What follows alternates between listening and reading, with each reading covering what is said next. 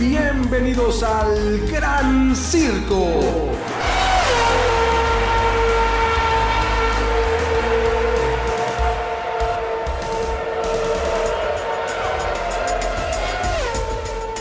Bienvenidas y bienvenidos al Gran Circo, este espacio dedicado totalmente a la Fórmula 1. Y estamos de plácemes porque este fin de semana, mi querido César Olivares, tuvimos nada más y nada menos que el Gran Premio de Imola en Emilia Romagna, el circuito de Enzo Edino Ferrari. ¿Cómo estás? Te saludo con mucho gusto. Muy bien, Oscar, ¿tú qué tal? Pues bien, acalorado porque hoy el clima ha estado, bueno, estos días ha estado el ya. calor está bastante fuerte. A, a, todos ustedes que nos ven nuevamente en este un episodio más del Gran Circo, los saludo con muchísimo gusto. Traemos toda la información del Gran, del gran Premio de, de, de Imola. de, Imola en Italia. Y pasaron muchas cosas, ¿no? No olvidemos que es el primer circuito con Sprint Race en esta temporada. Así es. Ya, eh, si no lo han visto, vayan al, al, episodio anterior y ahí explicamos los pormenores de todo lo que implica el Sprint Race.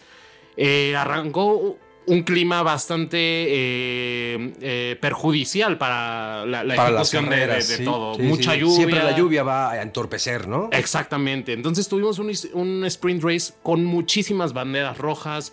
Eh, a Alex Albon le estalló un freno.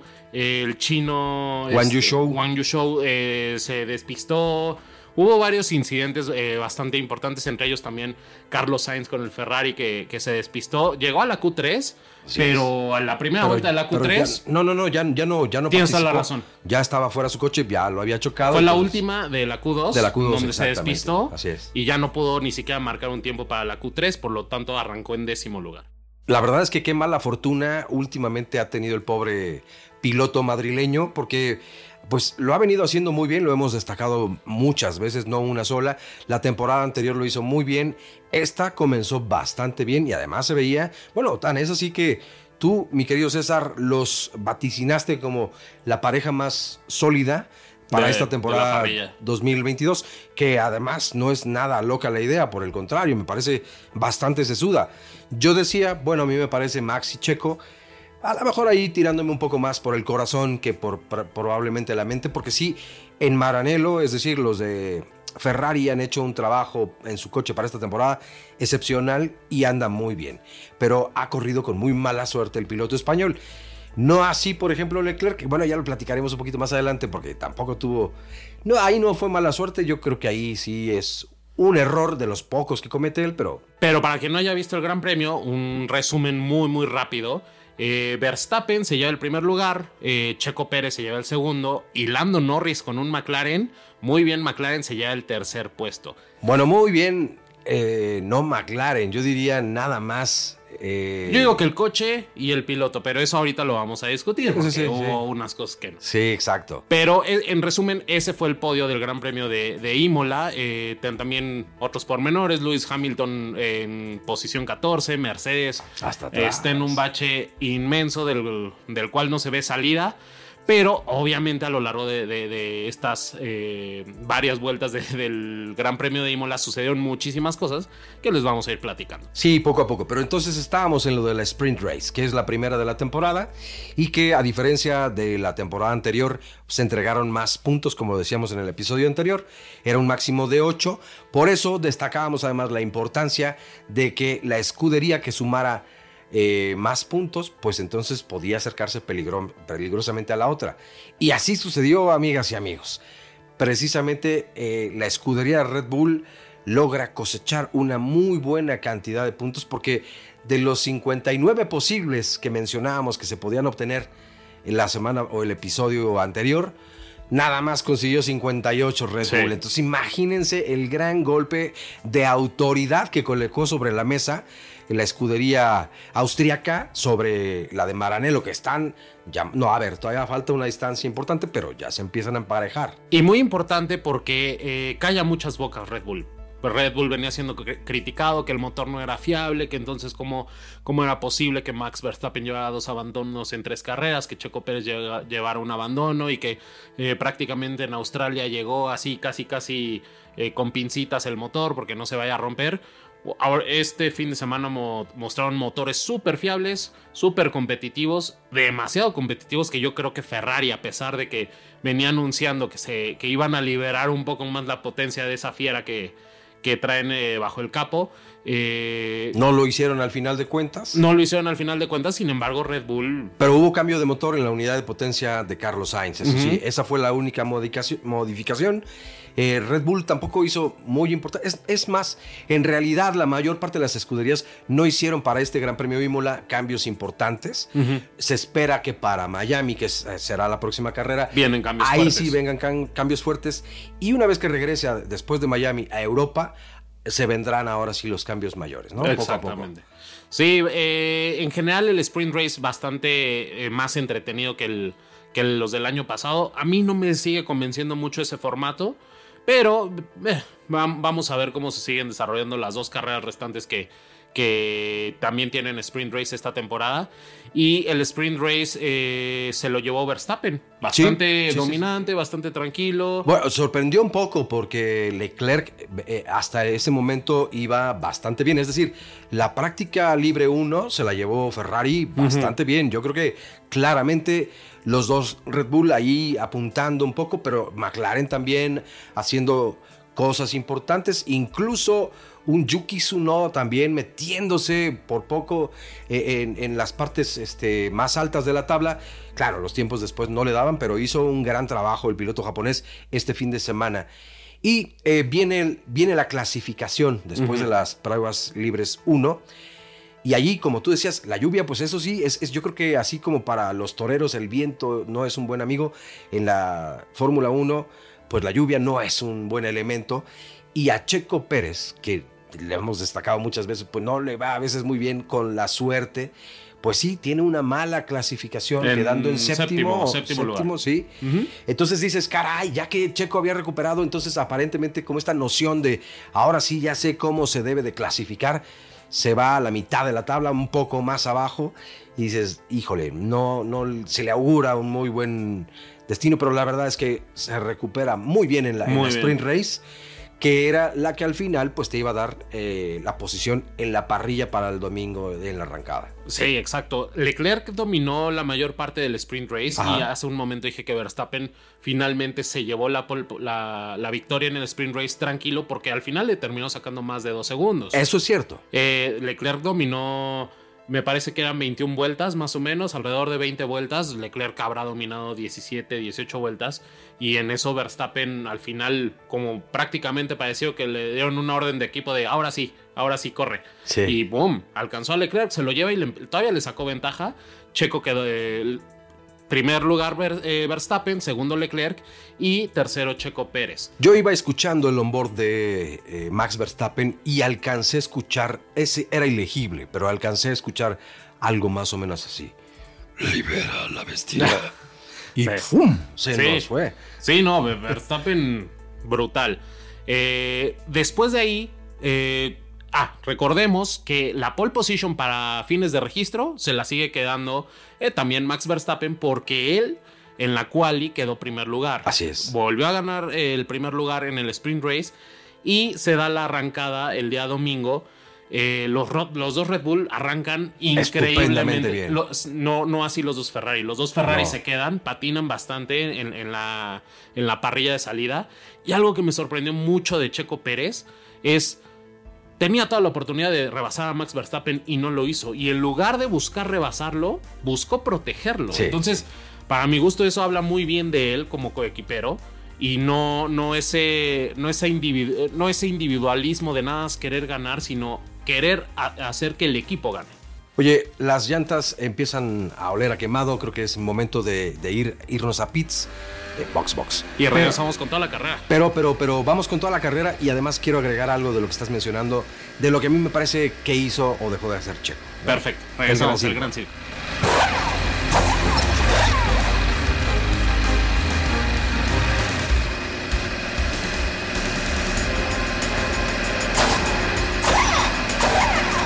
Pues ya estamos de regreso con estas llantas medias para seguir analizando el Gran Premio de Imola.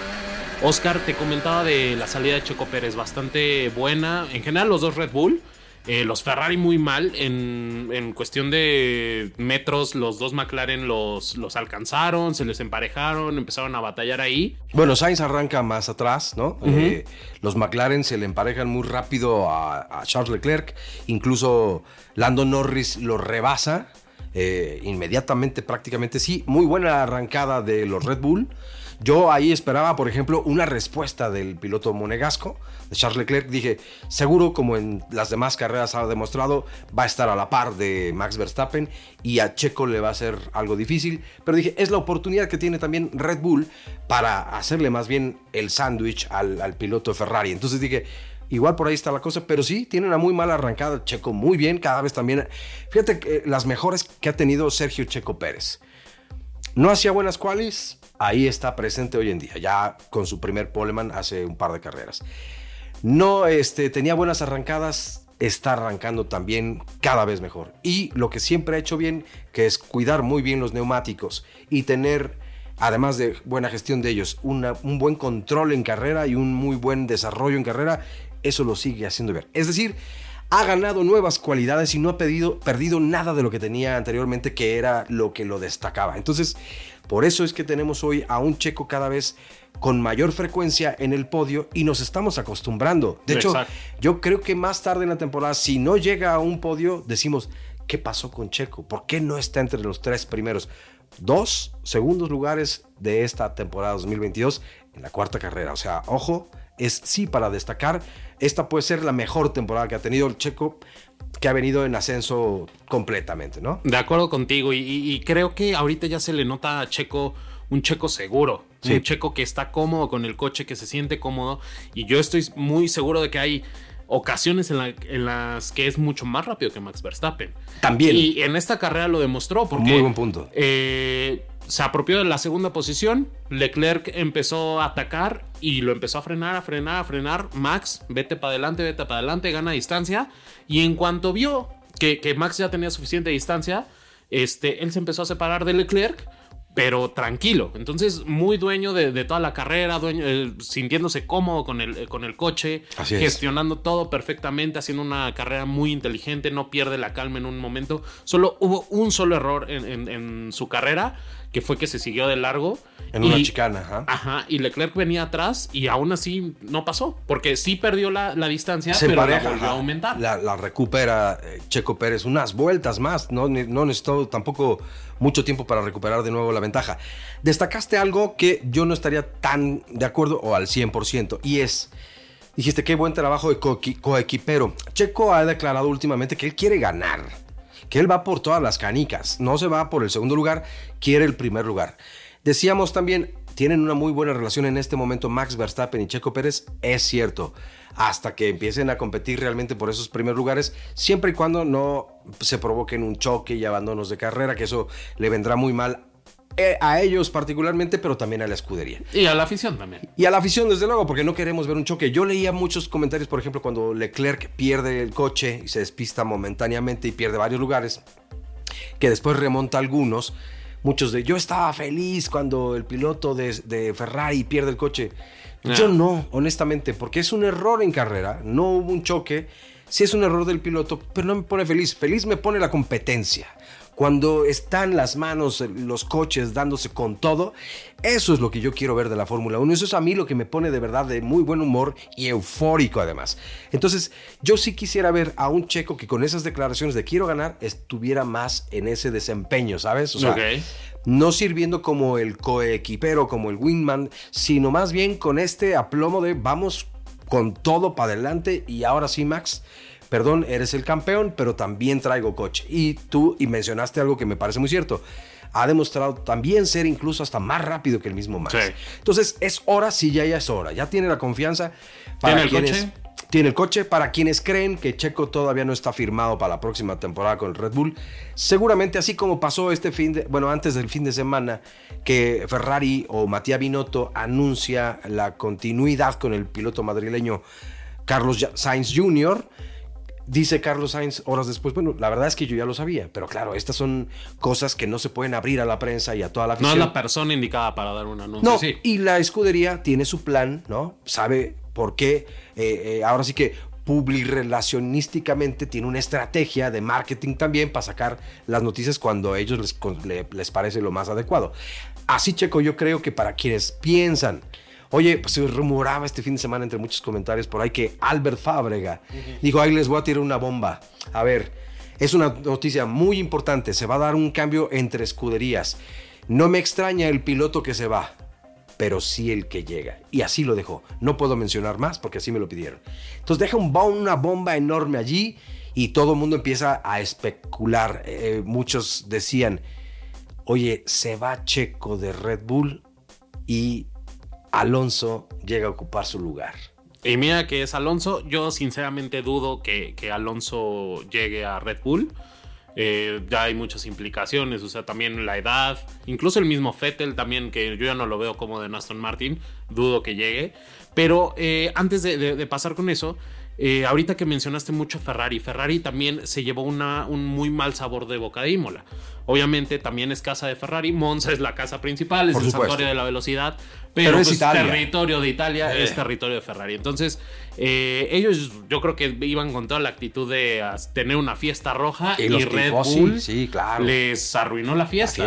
Entonces, eh, muy mala suerte de, de Sainz. Leclerc hace un error del cual yo insisto, tuvo mucha suerte porque las llantas pegaron de manera paralela con las llantas de contención. De haber pegado en algún otro ángulo, puede destrozar el coche y ahí se acaba. Entonces, rescató unos puntos. Eh, incluso en la, transmisión la imagen de Sainz se ve como, ah, sí, claro, como, espantado de no puede ser que Leclerc que se va a salir de la carrera. Afortunadamente siguió, no pudo hacer mucho, pero pues yo creo que es una decepción fuerte y Red Bull sí pone este, firmeza de aquí estoy y aunque tuve unos abandonos de, mis coches en las carreras pasadas, aquí estoy y claro que soy competitivo. McLaren también me sorprendió muchísimo porque eh, ves a un Norris que llegó al podio, peleando bien, muy buen sprint race, muy buenas qualis. Richardo también, sin embargo, al final en la carrera se nos cayó quedó en última posición eh, eh, sin contar los dos abandonos. Paró como seis veces a Pitts, ¿no? Exactamente. Una, eternidad de, paradas que hizo. O sea, yo creo que escuchaba box, box, box, box constantemente, pero, no. Pero a mí en lo personal me da gusto que McLaren no haya hecho el papel que hizo en Sakir la primera carrera. Pues, sí, Porque es una escudería. No, no, no. a la cual se le tiene cariño. Ha tenido grandes pilotos, grandes campeonatos. Y la temporada pasada lo venía haciendo bastante bien. Y viene de un bache largo desde 2015, 15, 16, 17 y 18 con McLaren Honda. Entonces viene de un bache del cual le ha costado mucho recuperarse como para que se caiga otra vez. Entonces a mí particularmente me da mucho gusto que ya levantó. Pero eh, hay una escudería que me sigue desconcertando mucho y es Mercedes. Ah, claro. Porque Mercedes no tiene coche. Eh, el mismo Toto Wolf, Lewis Hamilton han declarado que no van a ser campeones esta temporada. Eso ya lo tienen. Digo, yo creo que sería ser muy necio pensar que, Mercedes podría ser campeón. A ver, matemáticamente la posibilidad existe. Sin embargo, el sentido común aquí nos haría pensar, pues no, lo contrario, no. Yo preguntaría, ¿y Hamilton, apa? ¿Dónde está Hamilton? Estas llantas ya están eh, oliendo a quemado. Vamos a pits y venimos con esa. a platicar y escudriñar un poquito en toda esa crisis que está viviendo Mercedes y sus pilotos. Sabes, voy a ver si me encuentro a Hamilton por ahí, porque creo que ya anda camino a Miami. Bueno, ¿por qué estoy hablando así como norteño si es Miami? exacto. Mejor cubano. Regresamos. circo.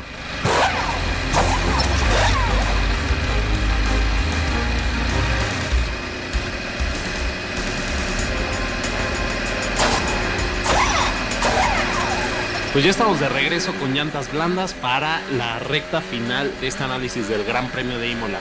Te comentaba y les comentaba a todos ustedes también. Eh, Mercedes está viviendo una crisis importante y junto con Mercedes, pues Hamilton y por ahí Russell también. Entonces, eh, yo veo que el Mercedes no va a mejorar mucho en, lo que resta de la temporada. Creo que eh, ellos mismos reconocen y se saben que no pueden competir por el campeonato ni de constructores, mucho menos de pilotos. Sin embargo, sí veo una diferencia entre ambos pilotos. ¿Cómo es posible que Russell acabe en la cuarta posición y Hamilton en la 14 con el mismo coche?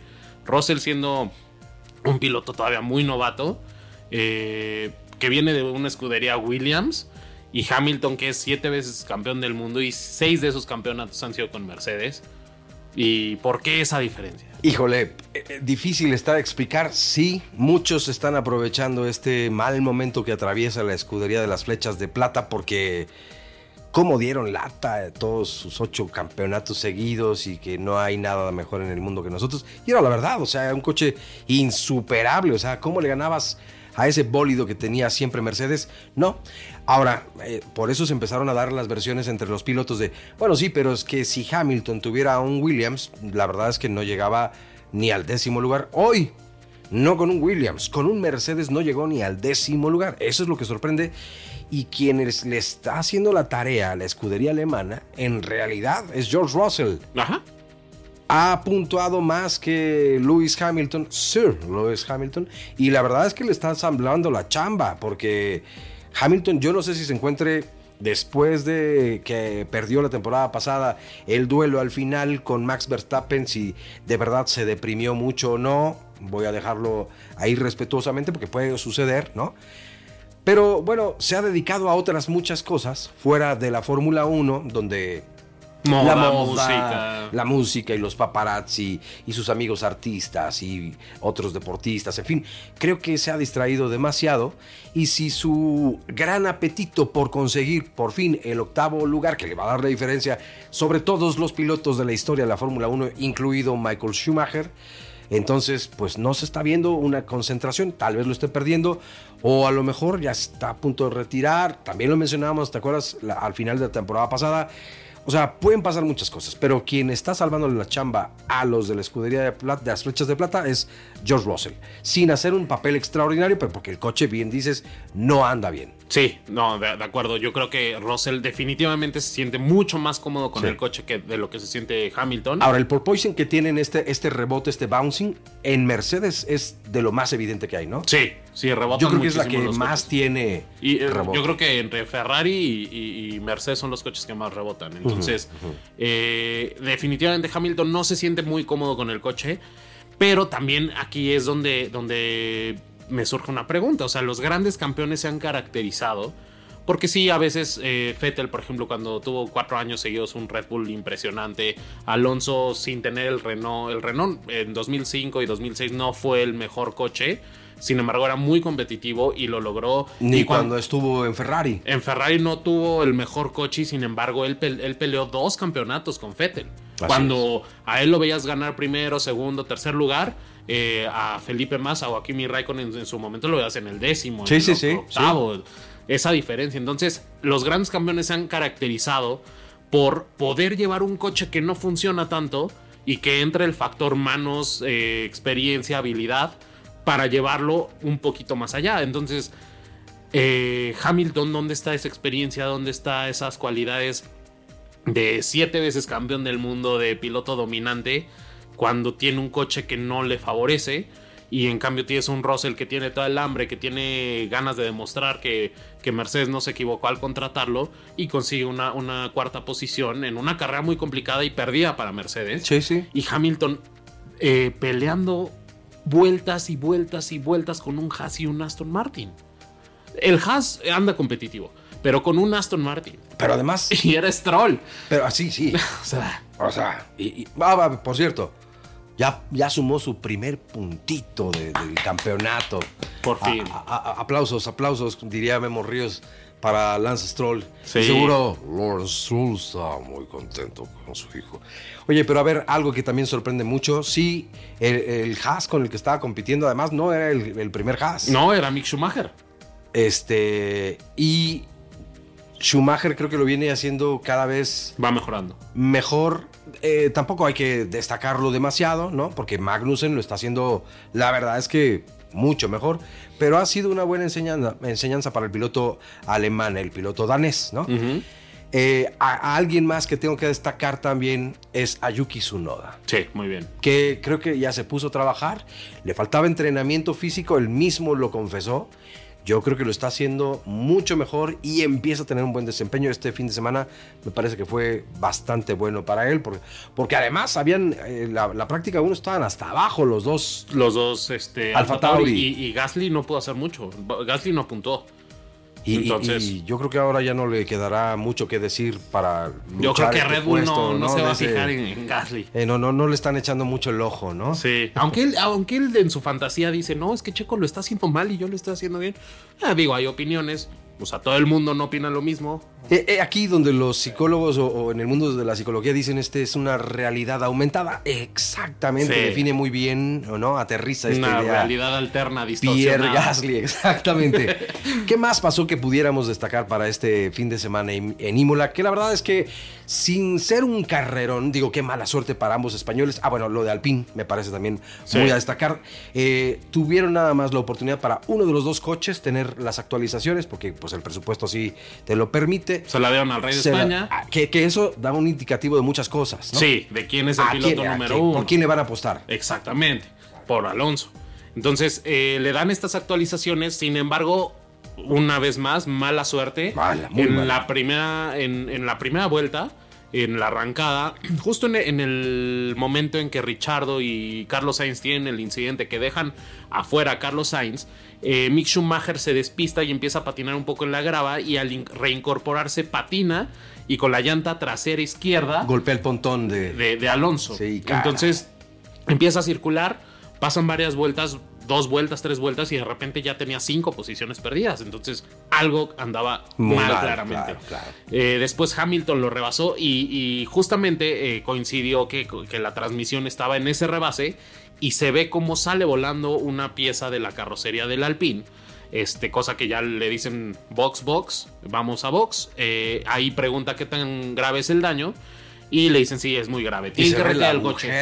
Y no, no es tanto por el agujero, es tanto, es más por el piso. Sí. Recordemos que este nuevo reglamento y los coches de Fórmula 1 no tienen tanta carga aerodinámica, tantos alerones, demás. ¿Por qué? Porque el piso los adhiere a, a- a- el, el fondo plano, los adhiere al piso, al asfalto, y eh, genera la suficiente atracción y la carga aerodinámica necesaria. Entonces, el- al estar el fondo plano dañado, pues pierde mucho, pierde muchas cualidades de, de- de esa aerodinámica. No se da exactamente ese efecto que se busca. Oye, y tocas este punto importante, digo, lam- de verdad que lamentable, porque yo sí que- quería que fuera una carrera más pareja para todo esto. Pero hablando de esta paridad o de este equilibrio, eh, se ha perdido un poco entonces la competencia. Gusto que McLaren otra vez esté subiendo o escalando algunas posiciones, que Haas esté ahí compitiendo también allí. Eh, Alfa Tauri, Botas haciendo también un buen trabajo, ¿no? Eh, Guan Yu Show este fin de semana no tuvo tan buena suerte, pero ahí van los dos pilotos de Alfa Tauri. Sin embargo, sí hay creo que nada más una competencia. Ah, eh, Hasta la parte alta de la tabla eh, se llama Ferrari y Red Bull, nada más. O sea, Afortunadamente son cuatro. Yo Y- creo que Sainz y Checo pueden eh, pelear. Sí, eso sí, eso sí, pero me refiero que los otros pilotos en realidad han No. venido heredando los puntos de o las Ferrari que salen o los Red Bull que también han perdido carreras, ¿no? Eh, y el ejemplo más claro de este fin de semana es Norris. Norris no estaría en el podio No, no, si. Leclerc no se hubiera despistado. Y ni siquiera hubiera alcanzado el cuarto lugar si Sainz, claramente con la máquina que tiene, hubiera quedado dentro de los primeros cinco. Y, y, por cierto, al final yo creo que eh, la nota o, o la parte un poquito más emocionante, porque ya está definidísima la carrera en, en el 1-2, que por cierto querías destacar que Red Bull tenía Sí. tiempo de no hacerlo. Me parece que Bottas- desde 2016 más o menos. Así es, entonces lo logran por primera vez, pues qué bien, ¿no? Sí. Aplauso por ellos. Pero Bottas haciendo un muy buen duelo junto con eh, George Russell, que defendió también bastante bien, ¿eh? Sí, El exacto. piloto inglés. Sí, finalmente la, carrera tuvo sus emociones. A mi gusto fue más emocionante que en Australia. Sin embargo, en el siguiente fin de semana no, no se olviden que no hay carrera. Tenemos eh, carrera hasta dentro de dos fines de semana. Y circuito nuevo, es Miami, el circuito de Miami.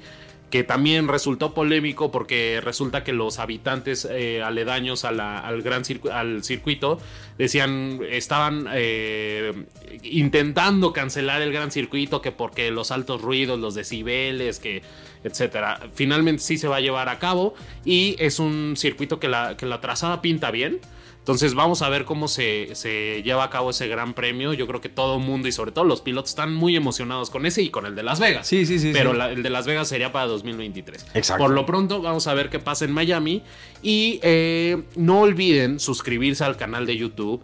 Nos han comentado mucho que de repente tienen eh, problemitas para encontrarnos. Solamente ingresen al canal de YouTube.